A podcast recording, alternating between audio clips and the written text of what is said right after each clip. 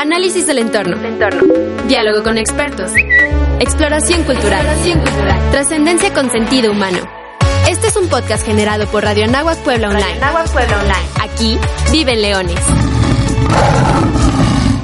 Nos encontramos en la cabina de la Universidad Anáhuac Puebla con una personalidad muy importante e invitada que nos vino a compartir su experiencia acerca pues de toda esta problemática que acontece eh, el medio ambiente, ¿no? específicamente en el río Atoyac, en la cátedra prima de la Escuela de Derecho.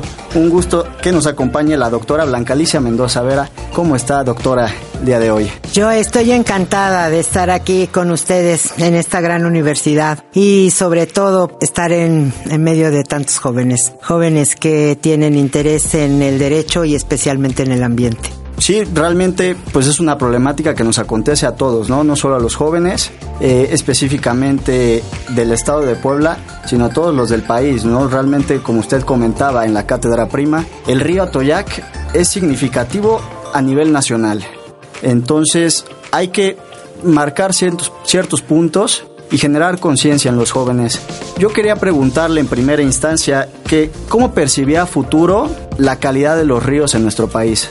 Creo que eh, si no nos eh, si no nos dedicamos a, a, salvar a los ríos, a rescatarlos y hacer y tener ríos sanos, nosotros eh, vamos a estar en un en el futuro en una situación crítica. Y la situación crítica es es malísima porque porque la situación crítica se daría en el tema agua. Y el agua, eh, nos han dicho tradicionalmente y luego no lo, no lo reflexionamos, sí. pero es verdad lo que nos decían y nos han dicho desde hace mucho, el agua es vida. Entonces creo que debemos eh, trabajar todos juntos. Doctora, usted fue parte de la unidad jurídica en la Comisión Nacional del Agua. En ese sentido, ¿qué medidas, leyes o iniciativas considera que se deben implementar para mejorar la misma calidad del agua? Creo, en primer lugar, que tienen que establecerse nuevos instrumentos y, nuevos esquemas, de tal manera que no se esté eh, pensando a la autoridad eh, presente a, eh, a lo largo de, de la totalidad de cauces de los ríos. Eso es imposible. Tenemos entonces que eh, modernizar las leyes, tenemos que utilizar eh, los avances tecnológicos y sobre todo eh, tenemos que eh, ir trabajando junto con la sociedad. No dejarle a ella el trabajo, pero sí escucharla, sí, sí permitir su participación, porque lamentablemente no siempre eh, se le deja participar, porque luego la autoridad piensa que va a llegar a, a ver qué tiene para acusar. Bueno, pues si no hemos respondido, no es una acusación de la sociedad, es un reclamo y es un reclamo legítimo que, que puede y debe hacer conforme a sus derechos constitucionales. Doctor, habla de la participación. ¿De qué manera pueden los jóvenes generar conciencia ante esta problemática ambiental? Bueno, los jóvenes de aquí, de esta universidad y todos los universitarios, los preparatorianos, el día de hoy, eh, los jóvenes con los que tuve yo el honor y el gusto de compartir, yo creo que harían mucho si algo los pudo haber enganchado, aunque sea poquito, y compartirlo en sus casas, con sus familias, con sus amigos, y, y eso sería un impulso inicial y sería un efecto de siembra de semilla, que probablemente no dé tantos frutos, pero yo creo que sí.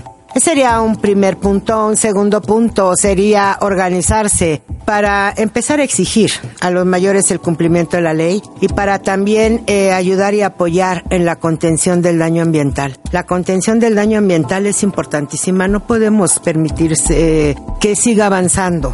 Y en esto, pues quienes pueden hacer muchísimas cosas con su entusiasmo, con toda claro. su pasión, son los jóvenes. Doctora, nos compartió que son 3.675 industrias las que arrojan 224 toneladas al día a, este río contaminado que es el Atoyac. ¿Qué podemos hacer los poblanos para protegerlo? Lo que, lo que pueden hacer es exigir el cumplimiento de la ley, exigir a la autoridad que verdaderamente trabaje, exigir también que se pongan de acuerdo los tres órdenes de gobierno, el federal, el local y el municipal que cada uno asuma sus funciones eh, conforme a la distribución de competencias en la Constitución, porque luego los humanos somos raros, por decirlo menos. Luego queremos hacer lo que le toca al vecino y lo nuestro no lo hacemos, así no es. En la medida en que no nos ordenemos y no nos arreglemos, nos vamos a tardar más en empezar a sanear el río. Bajo esta, bajo esta lógica, ¿qué consejo le daría a los estudiantes de la Universidad de Anáhuac Puebla para mantener la ética en este tipo de problemáticas? Bueno, el consejo que yo les podría dar sería pensar siempre que el ambiente es nuestro entorno, que nosotros somos el ambiente. Si lo descuidamos, si lo dañamos, nos estamos dañando a nosotros mismos, a las personas que amamos y hasta a nuestras mascotas, que luego también las queremos muchísimo. Creo que eso sería lo mejor, pensar y detenerse antes de contaminar, antes de estar permitiendo que haya conductas inadecuadas, que en la medida en que se dañe el ambiente nos dañamos nosotros Creo que pudiera ser eh, de las mejores recomendaciones porque puede ser el inicio de grandes reflexiones y de acciones. Para finalizar, ¿qué se puede hacer con las empresas para que no infrinjan en los límites de descarga? Bueno, eh, yo lo que lo que pienso y ayer eh, tuve una reunión con industriales del estado de Nuevo León. Creo que no alcanza la autoridad administrativa como una autoridad sancionadora.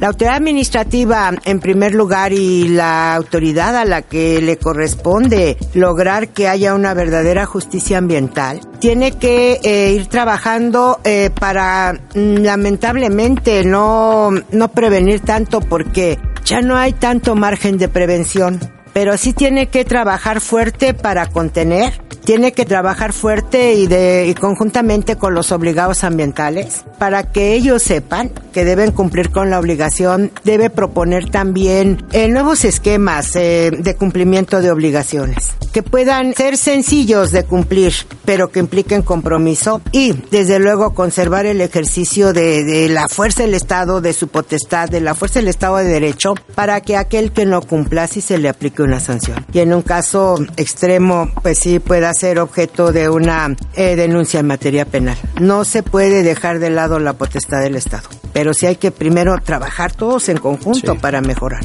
¿Cuál es su opinión respecto a los esfuerzos colaborativos que hace la Universidad de Anáhuac Puebla y los foros de liderazgo en materia ambiental?